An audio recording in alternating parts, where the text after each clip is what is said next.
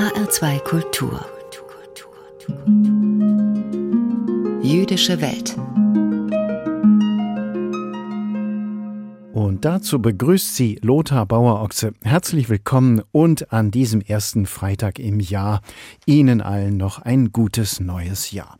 Wie immer am ersten Freitag im Monat bringen wir in der nun folgenden halben Stunde Nachrichten und Berichte aus der jüdischen Theologie und den jüdischen Gemeinden in Deutschland und weltweit.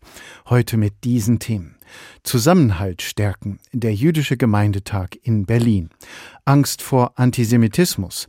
Die jüdische Sozialberatung kommt an ihr Limit. Und auf Leben. Das Jüdische Museum zeigt eine Ausstellung zu 75 Jahren jüdische Gemeinde in Frankfurt. Im zweiten Teil der Sendung nach den Kurzmeldungen aus der jüdischen Welt beschäftigt sich Daniel Neumann, der Direktor des Landesverbandes der jüdischen Gemeinden in Hessen, in seiner religiösen Ansprache aus aktuellem Anlass mit der Linken und dem Israelhass. Zu unserem ersten Beitrag. Der Zentralrat der Juden in Deutschland hatte Mitte Dezember eingeladen zum Gemeindetag. Eine Großveranstaltung in Berlin. Rund 1400 Jüdinnen und Juden aus allen Gemeinden in Deutschland kamen da zusammen. Mit Bundespräsident Steinmeier, Kanzler Scholz und Außenministerin Baerbock kam auch hohe politische Prominenz vorbei. Vor allem aber war der Gemeindetag ein wichtiges Fest des Glaubens und der Gemeinschaft für jüdische Gemeinden in schwieriger Zeit. Zusammenleben heißt, das Leid des anderen zu sehen. Mit diesen Worten brachte Annalena Baerbock das Motto des Gemeindetags mit dem Leitgedanken ihrer eigenen Arbeit als Außenministerin zusammen. Sie verurteilte den Terror der Hamas gegen israelische Zivilisten, aber betonte, wie wichtig es sei, mit den arabischen Staaten im Gespräch zu bleiben und auch das Leid der Zivilbevölkerung im Gazastreifen nicht zu vergessen. Wenn ich nicht bereit bin zu beschreiben, dass es mir als Mutter das Herz bricht, wenn ich mir vorstelle, es wären meine Kinder, die derzeit ohne Wasser und Lebensmittel herumirren, um ihre Eltern zu suchen, dann werde ich niemanden überzeugen, sich vorzustellen, in der arabischen Welt, es wären seine Kinder, die von Hamas auf brutalste Art und Weise verschleppt worden sind. Den deutlich größeren Applaus allerdings erhielt Arie Sharus Shalikar, der nach ihr sprach. Der in Berlin aufgewachsene Pressesprecher der israelischen Armee schilderte, wie er am 7. Oktober morgens zunächst dachte, dass die Bilder im Fernsehen nur ein Film seien. Dann aber sei er einberufen worden und war vor Ort. Die Brutalität, mit der palästinensische Terroristen und Zivilisten, die dritte Welle war palästinensischer Mob, die auch ins Kibbutz Nir Oz vorgedrungen sind, und dort geplündert haben, vergewaltigt haben, misshandelt haben, entführt und ermordet haben. Und nicht nur Juden, auch Araber, Beduinen, Thailänder, Schwarzafrikaner, Nepalesen, Philippinen, ist an Grausamkeit nicht zu überbieten. Der Albtraum sei bis heute nicht vorbei, so Shalikar mit Blick auf die vermissten Geiseln und die Raketen, die nach wie vor aus dem Gazastreifen abgefeuert würden. In Israel leben Menschen seit zweieinhalb Monaten unter ständigem Raketen. Auch jetzt, während ich hier bin. Auch jetzt, während Menschen mich fragen über das palästinensische Leid, sage ich, was ist mit dem jüdischen Leid? Und dann wandte sich der ehemalige Berliner direkt an seine Vorrednerin, die Bundesaußenministerin. Was ich mir wünsche von meiner ehemaligen Heimat oder zweiten Heimat ist, dass wir in der UN stärker, stärker und entschiedener auftreten.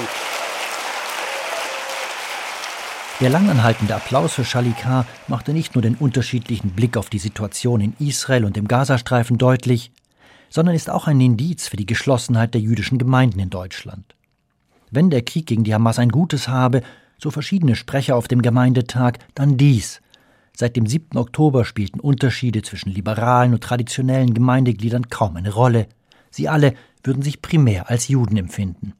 Zusammenleben, das war das Motto über dem großen Gemeindetag, zu dem der Zentralrat der Juden Mitte Dezember in Berlin eingeladen hatte. Mehr als 1400 Jüdinnen und Juden aus den Gemeinden kamen.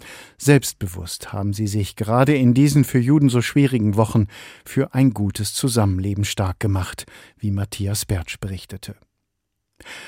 Jüdische Gemeinden und Organisationen schlagen derzeit Alarm. Seit dem Hamas-Terror in Israel stößt die psychosoziale Versorgung hierzulande an ihre Grenzen. Denn immer mehr Juden fühlen sich bedroht durch eine ansteigende Judenfeindschaft hierzulande.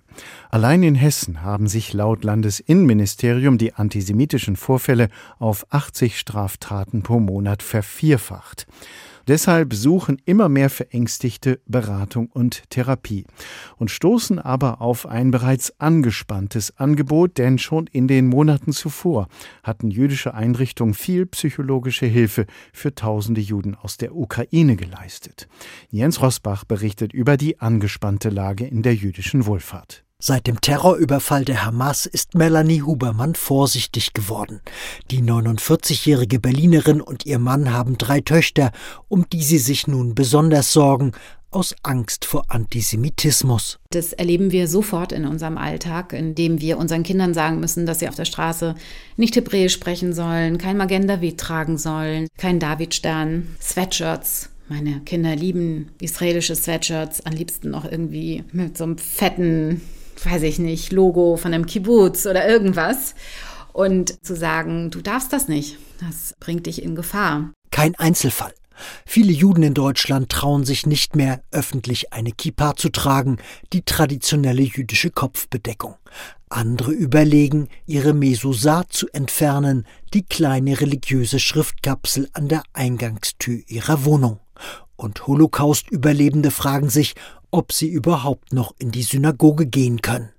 Rebecca Seidler, die Geschäftsführerin der liberalen jüdischen Gemeinde in Hannover, berichtet. Gerade die SozialarbeiterInnen in den jüdischen Gemeinden und auch die Rabbiner und RabbinerInnen sind jetzt als Seelsorger sehr gefragt. Ähm, die Menschen in den Gemeinden wissen bald gar nicht mehr, wohin mit ihrer Angst, Verzweiflung, aber auch Wut letztlich über die Situation. Jüdische Einrichtungen klagen. Seit dem russischen Überfall auf die Ukraine arbeiteten ihre Sozialpädagogen, Berater und Therapeuten sowieso schon am Limit. Denn die jüdischen Gemeinden haben tausende jüdische und nichtjüdische Flüchtlinge betreut bzw. aufgenommen. Die Zentralwohlfahrtsstelle der Juden, kurz ZWST, mit Hauptsitz in Frankfurt am Main, bilanziert. Seit Kriegsausbruch habe sich die Zahl der migrantischen Klienten auf 10.000 verdreifacht. Nun, durch den Hamas-Terror, sei die Zahl der Ratsuchenden um weitere 10 bis 20 Prozent gestiegen, erklärt ZWST-Direktor Aaron Schuster. Für unsere Mitarbeitenden ist es innerhalb von fünf Jahren die dritte große Krise, mit der wir konfrontiert sind. Wir hatten die Corona-Pandemie, wir haben den russischen Angriffskrieg gegen die Ukraine mit seinen Folgen, die wirklich unseren Betrieb im vergangenen Jahr grundsätzlich verändert hat. Und jetzt haben wir eben mit dem schrecklichen äh, Massenmord in Israel und der antisemitischen Welle erneut eine Krise. Die Zentralwohlfahrtsstelle der Juden hat rund 130 Angestellte bundesweit sowie zusätzliche Berater. Sie betreibt unter anderem Hotlines auf Deutsch, Ukrainisch, Russisch sowie Hebräisch, bietet Beratung bei antisemitischen Vorfällen an und schult Juden in sogenannten Safer Spaces in digitalen Schutzräumen. Trotz der gestiegenen Arbeitsbelastung hatte die Bundesregierung geplant, die Zuschüsse für die Wohlfahrtsverbände zu kürzen. Allein in der Migrationsberatung sollten 24 Millionen Euro gespart werden. Dies hätte zu Personalkürzungen bei der Zentralwohlfahrtsstelle der Juden geführt. ZWST-Direktor Schuster kämpfte monatelang gegen die Sparpläne. Sind natürlich verbunden mit unzähligen Gesprächen mit Abgeordneten und auch mit einer ganz besonderen Kampagne, die wir gemeinsam mit den weiteren fünf Spitzenverbänden der freien Wohlfahrtspflege umgesetzt haben, bis hin zu einer großen Kundgebung vor dem Reichstag. All diese Aktionen sind leider notwendig, wenngleich sie natürlich zeitliche und personelle Ressourcen rauben. Mitte November nahm der Haushaltsausschuss des Bundestages schließlich wesentliche Kürzungen zurück. Die jüdischen Einrichtungen zeigen sich erleichtert, dass sie besorgte und bedürftige Juden in Deutschland weiterhin umfassend beraten und betreuen können. Wenn der wachsende Antisemitismus in existenzielle Krisen stürzt. Seit dem Überfall der Hamas auf Israel sieht sich die jüdische Sozialberatung verstärkt nachgefragt und erreicht die Grenzen der Kapazität. Jens Rosbach berichtete. Es waren gerade noch die etwas leichteren Zeiten. Mitte September feierte die jüdische Gemeinde in Frankfurt den 75. Jahrestag ihrer Wiederbegründung mit einem glanzvollen Festakt. Knapp drei Wochen später, nach dem Terrorüberfall der Hamas auf Israel, hat sich die Stimmungslage von Jüdinnen und Juden in Deutschland dramatisch eingetrübt. Davon sind auch die Mitglieder der Frankfurter Gemeinde betroffen. Gleichwohl setzt sich die Gemeinde weiterhin ein für Solidarität mit Israel und ein friedliches Zusammenleben der Religionen. Und eine Ausstellung im Jüdischen Museum in Frankfurt blickt jetzt zurück auf diese 75 Jahre. Ein Mädchen mit heller Badekappe springt mutig vom Drei-Meter-Brett. Unter ihr glitzert das Wasser im Schwimmbecken. Am Beckenrand warten schon die Mitschülerinnen. Das Schwarz-Weiß-Foto aus dem Archiv der IE Lichtigfeld-Schule ist auch auf dem Plakat für die Ausstellung Auf Leben zu sehen. Wir haben das Foto in der Lichtigfeld-Schule gefunden und es hat uns direkt überzeugt, weil es eigentlich auch sinnbildlich für die äh, Geschichte der Gemeinde ist, wie sie sich hier wieder angesiedelt hat, und den Sprung ins kalte Wasser gewagt hat. Und da steckt ganz viel drin von Überlebenswillen, von Selbstbehauptung. Fedor Besseler hat die Ausstellung gemeinsam mit Laura Schilling kuratiert. Der Ausstellungstitel Auf Leben mag beim ersten Hören irritieren, aber es leuchtet schnell ein, warum die Ausstellungsmacher diesen Titel gewählt haben. Laura Schilling. Angelehnt ist es auch an das hebräische Lechaim, was als Trinkspruch zu Festen gesagt wird und ganz sprichwörtlich auf das Leben heißt. Und nach 1945 ist hier glücklicherweise wieder jüdisches Leben entstanden und tatsächlich auch aufgeblüht. Die Ausstellung erzählt anhand von Fotos, Tagebucheinträgen, Zeitungsausschnitten, Ton- und Filmaufnahmen, wie sich das jüdische Leben in Frankfurt von 1945 bis 2023 entwickelt hat. Etwa, dass nach den grausamen Verbrechen der Nazis 1945 nur noch sehr wenige Jüdinnen und Juden in Frankfurt lebten. Schätzungsweise waren es gerade mal zwischen 100 und 200. Umso bemerkenswerter erscheint es, dass sich schon drei Jahre später, 1948, die jüdische Gemeinde Frankfurt wieder begründet. Sie steht Jüdinnen und Juden, viele von ihnen Rückkehrer aus dem Konzentrationslager Theresienstadt, damals auch bei praktischen Fragen zur Seite. Wo sollen wir schlafen? Wo essen? In den äh, folgenden Jahren ging es dann erstmal um den ökonomischen Aufbau der Existenzen. Ja, die Leute mussten erst wieder in äh, Lohn und Brot sozusagen kommen und ihre Unternehmungen aufbauen. Und dann ging es aber auch los mit dem Aufbau der Institutionen. So Kurator Fedor Besseler. Besonders bewegend sind für die jüdische Gemeinde die 70er und 80er Jahre. Jüdische und nichtjüdische Studierende gehen gemeinsam auf die Straße, demonstrieren gegen Immobilienspekulation im Frankfurter Westend. Jüdische Studierende sorgen für eine Modernisierung und Liberalisierung der jüdischen Gemeinde, übernehmen zeitweise sogar den Gemeinderatsvorsitz. Und Mitglieder der jüdischen Gemeinde besetzen 1985 die Bühne des Frankfurter Schauspiels. Nie wieder wird in Deutschland irgendwas antisemitisch sein, ohne dass Juden da gestanden haben bis zum bitteren Ende und sich dagegen gewehrt haben. Sie wollen die Aufführung des Stücks Der Müll, die Stadt und der Tod von Rainer Werner Fassbinder verhindern weil sie es für antisemitisch halten. Ich glaube, das war und ist maßgeblich nur in Frankfurt möglich gewesen. Nicht nur aufgrund der Stadtgesellschaft, sondern auch aufgrund des Selbstverständnisses ähm, der Juden, die hier gelebt haben und die hier leben. Sagt Marc Grünbaum, Vorstandsmitglied und Kulturdezernent der jüdischen Gemeinde Frankfurt. Die jüdische Gemeinde Frankfurt stand und steht immer dafür, seine Stimme zu erheben und für sich einzutreten, sehr selbstbewusst und ähm, das war die Grundvoraussetzung, um eine Bühne zu besetzen. Die Ausstellung Aufleben zeigt Geschichten des Aufbegehrens und des Auflebens aus 75 Jahren Geschichte der jüdischen Gemeinde Frankfurt. Die Anbindung an die Gegenwart könnte kaum wichtiger sein auf Leben. Eine Ausstellung im Jüdischen Museum blickt zurück auf 75 Jahre jüdische Gemeinde in Frankfurt. Tanja Küchle beschrieb, was es dort zu entdecken gibt. Die Ausstellung läuft noch bis zum 26. Mai. HR2 Kultur. Nachrichten aus der jüdischen Welt. Heute von und mit Karina Dobra. Trotz der gestiegenen Zahl antisemitischer Vorfälle gibt es nach Beobachtungen des Zentralrats der Juden in Deutschland keine verstärkte Abwanderung von Jüdinnen und Juden. Nein, eine Auswanderung jüdischer Menschen aus Deutschland sehe ich definitiv nicht, sagte Zentralratspräsident Schuster der Rheinischen Post. Es gebe immer wieder Menschen, die aus religiösen Gründen nach Israel umziehen. Aber aus politischen Gründen könne der Zentralrat das nicht feststellen. Im Gegensatz zu Frankreich, wo es eine deutliche Abwanderung von Juden gibt. Es sei aber besorgniserregend, dass es mittlerweile einen stärker spürbaren Antisemitismus gebe als in den vergangenen Jahren, sagte Schuster.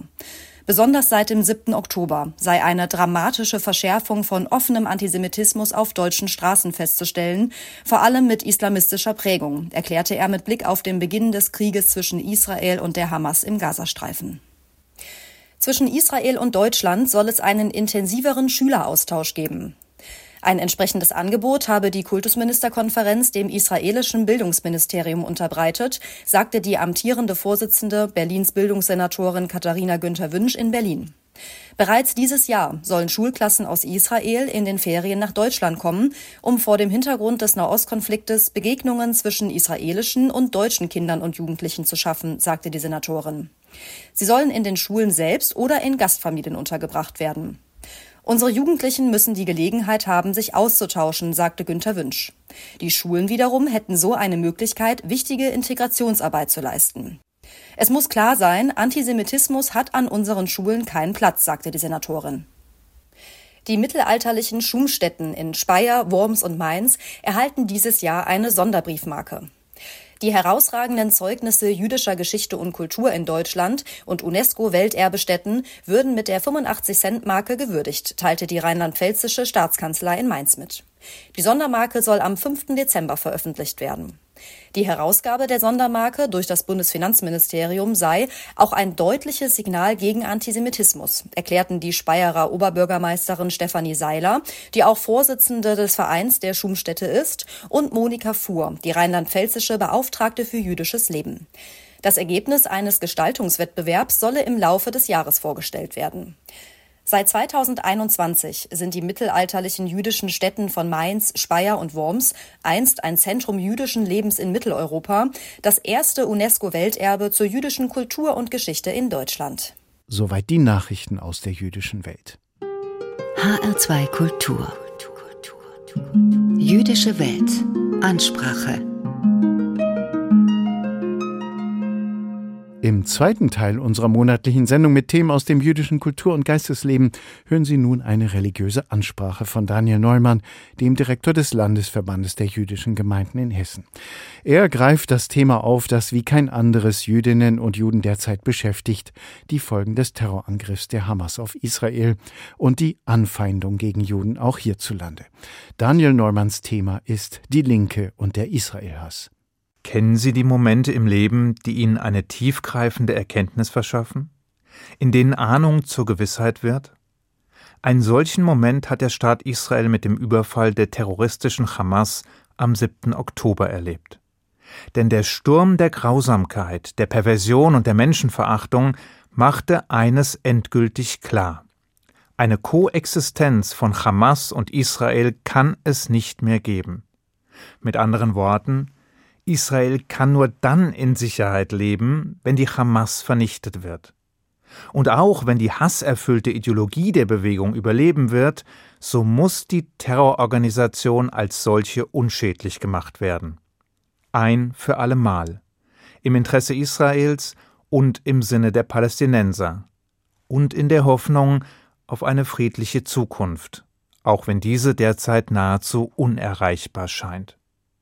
Einen solchen Moment der Erkenntnis, oder sollte man vielleicht sagen, des bösen Erwachens, haben auch all die Israelis erlebt, die in den Grenzgebieten des Gazastreifens gelebt haben und für ein friedliches Miteinander mit den Palästinensern einstanden. Sie waren es, die dem todbringenden Hass als Erste zum Opfer fielen, die gnadenlos abgeschlachtet wurden, die vergewaltigt, verstümmelt, verbrannt oder entführt wurden. Und zwar nicht nur von den Terrorgeschwadern der Hamas, sondern auch von palästinensischen Zivilisten, die sich in einer zweiten Welle aufgemacht haben, um zu plündern und zu morden. Auch das ist eine Erkenntnis, wenn auch eine ziemlich ernüchternde. Und auch in hiesigen Gefilden bahnte sich eine Erkenntnis mühsam ihren Weg und brachte dabei so manche Illusion zum Platzen. Vor allem mit Blick auf die Linke, ihren Antisemitismus und ihren Israelhass.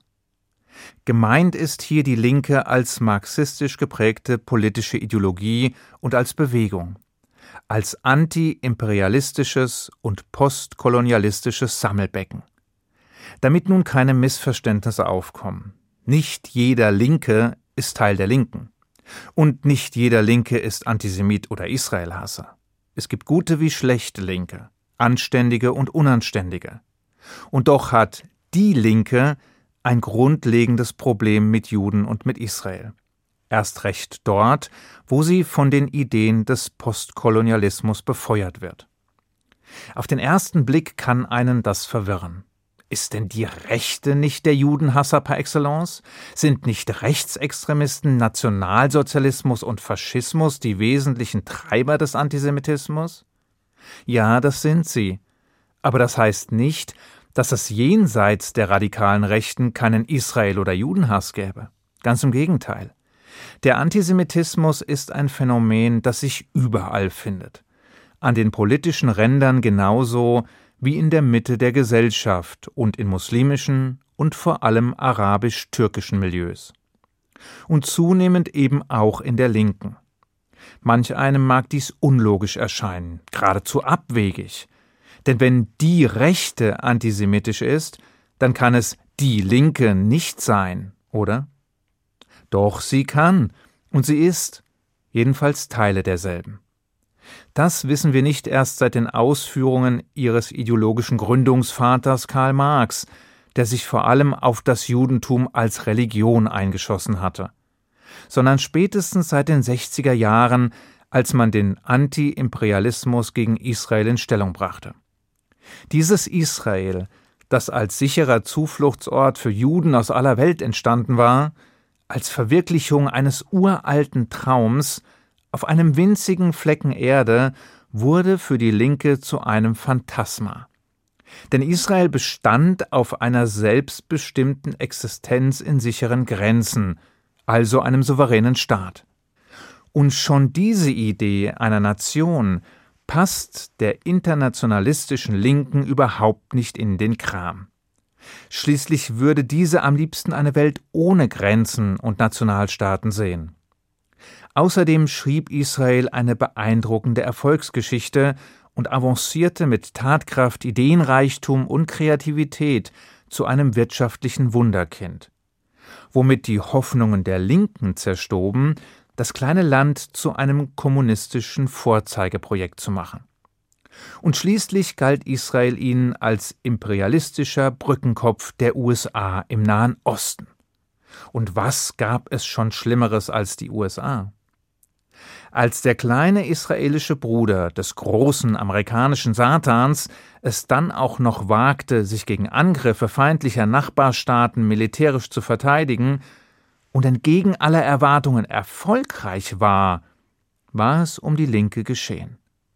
Denn der Jude, also das historische Opfer schlechthin, wehrte sich plötzlich, schlug zurück und kämpfte um sein Überleben, und das sogar mit Erfolg und mit einem Mal musste sich die Linke ein neues Opfer suchen, dem sie die Hand halten konnte. Wie hätte sie sonst ihre moralische Erhabenheit beweisen sollen? Der Wohltäter braucht ein Opfer, dem er helfen kann, einen Bedrängten, den er beschützen kann, einen Verlorenen, den er retten kann. Ohne Opfer kein Wohltäter. Deshalb brauchte die Linke dringend einen neuen Unterdrückten, einen neuen Underdog. Und diesen fand sie ausgerechnet in den Palästinensern, die sich seit der Staatsgründung Israels mit jedem Schritt in eine ausweglosere Situation manövriert haben. Manipuliert und missbraucht von ihren arabischen Brüdern im Kampf gegen den Judenstaat. Und unfähig, ihr Schicksal in die eigenen Hände zu nehmen. Kann es ein besseres Opfer geben? Heute kommt noch ein Faktor hinzu, der linken Israelhass und Antisemitismus befeuert der Postkolonialismus. Und diese Theorie ist im Zweifel nicht nur schädlich, sondern auch schändlich.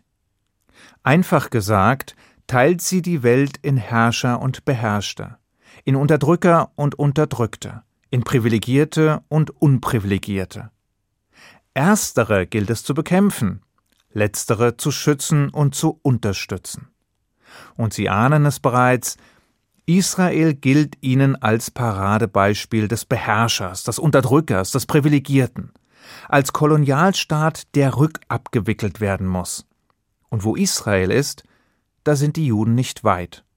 Und deshalb werden sie gleich in Mithaftung genommen.